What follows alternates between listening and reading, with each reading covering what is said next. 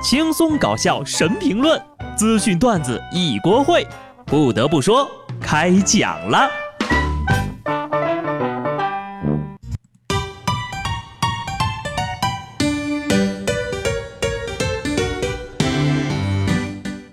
Hello，听众朋友们，大家好，这里是有趣的。不得不说，我是机智的小布。上期节目呀，有听众留言说，开头这音乐该换了。其实我早都想换了，为什么迟迟没有实施呢？主要是因为啊，我也找不着合适的音乐，还有就是懒。终于还是换掉了啊！那么大家以后有什么对于节目方面的建议啊？哈，欢迎留言，我一定尽量满足。毕竟我可是一名琴棋书画能歌善舞的优秀主播呀。可惜呀，我是不会踢球。昨天晚上的国足对战叙利亚的比赛，相信很多人都看了吧？在与叙利亚的世预赛生死战中，国足凭借郜林的点球和吴曦的进球，曾经一度领先。可惜呀，补时阶段遭对方任意球破门扳平，最终中国男足二比二惜平叙利亚，理论性出现的概率只有万分之二了，基本上告别了二零一八年的世界杯。据说呀。昨天晚上国足没赢的主要原因是留给中国队的时间太多了。今天起，中国男子足球队正式开始备战2022年卡塔尔世界杯。中国队加油吧！不过啊，单就这场比赛而言，虽然结果不是可求的三分，但国足仍让球迷看到了血性。从开场的落后到扳平反超。国足给予球迷们继续痴心守候的希望，就如冯潇霆赛后说的：“路还长，我们陪国足一起走。”说完昨晚上的球赛啊，最近还有一个热门剧开张了，中国版《深夜食堂》开播了。这回呢是黄磊主厨掌勺，大批明星加盟。没想到啊，没想到的是，开播首日豆瓣评分只有二点七。台词、剧情植入软广，从布景到人设到剧情内容，几乎完全是照搬了日本的原版。将发生在不同文化背景下的故事，原封不动的搬到了中国，这就很尴尬了呀。该剧仅有几处改动的地方，都是为了植入软广。实在没想到啊，作为一个下饭剧，竟然会这么的倒人胃口。别人翻拍是复刻经典。这句翻拍是复制粘贴，我们有字幕组啊，看得懂日剧呀，实在不需要这么费事的汉化了呀。黄磊老师啊，一个生活气息那么重的人，非要演深沉，能不笑场也算是不容易了吧。反正你们都说不好看，我是不好做评价，毕竟我只看了五分钟。要我说呀，咱中国版的深夜食堂。大晚上出去吃宵夜，不撸串不吃火锅啊，跑去饭店泡了一碗泡面，你的良心不会痛吗？哪怕下一碗疙瘩汤，我也给你六十分了呀！从《舌尖二》到《深夜食堂》，五千年的饮食文化，愣是拍不出一点正经玩意儿。该讲美食的时候你讲故事，该讲故事的时候你泡了包老坛酸菜。看到这个剧情呀，我真是。冷静一下，泡一包康师傅尝尝吧。我觉得啊，这个节目组呢，可以请下面这个学校的学生去做一下技术指导。十一号，重庆某技工学校举办谢师宴，作为毕业典礼的一部分，当天摆了三十桌，共三百多名毕业师生品尝。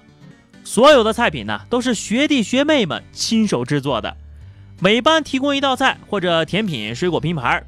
学校称，这也是为了培养学生们的感恩意识。我说这些同学，你们都是厨师专业的吧？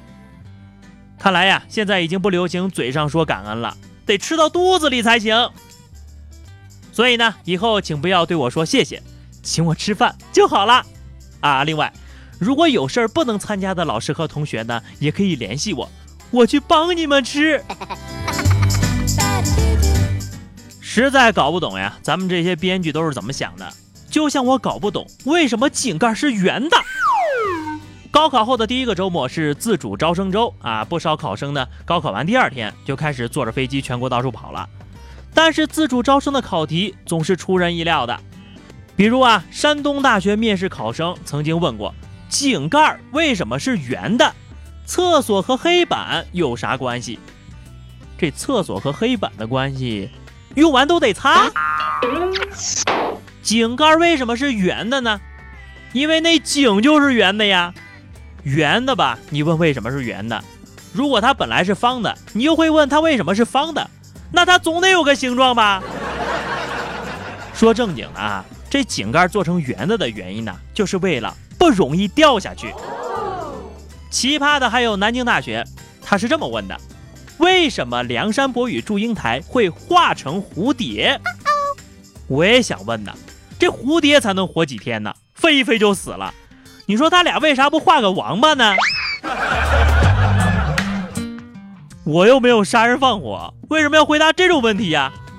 我选择哭晕在考场，哭完了再仔细瞅瞅，是不是看错题目了？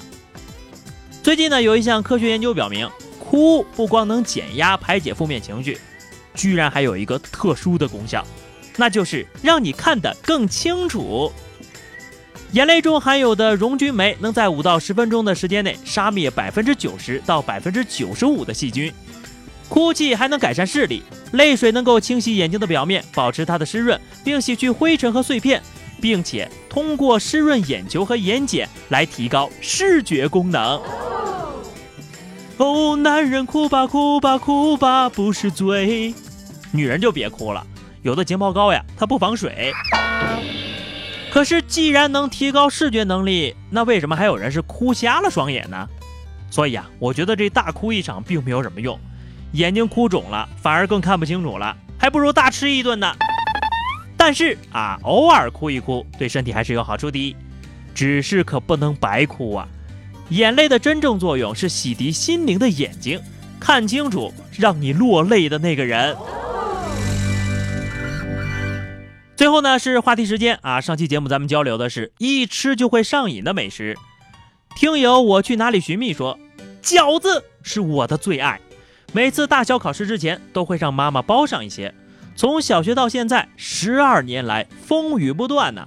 而且不限馅儿，只要是饺子都行。那你吃过香菜馅儿的饺子吗？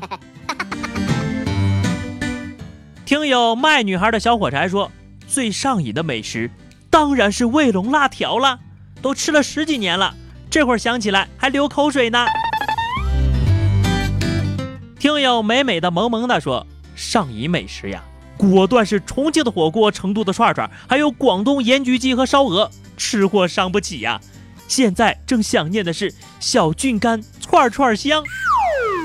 看来大家对这个美食的追求果然都比较高端呢，赶紧啊去给这个深夜食堂提提建议吧。好的，本期的话题是你最近一次哭是因为什么呢？欢迎在节目下方留言。如果你喜欢小布的声音，记得关注微信公众号 DJ 小布，更多有趣内容等你来听。下期不得不说，我们不见不散吧，拜拜。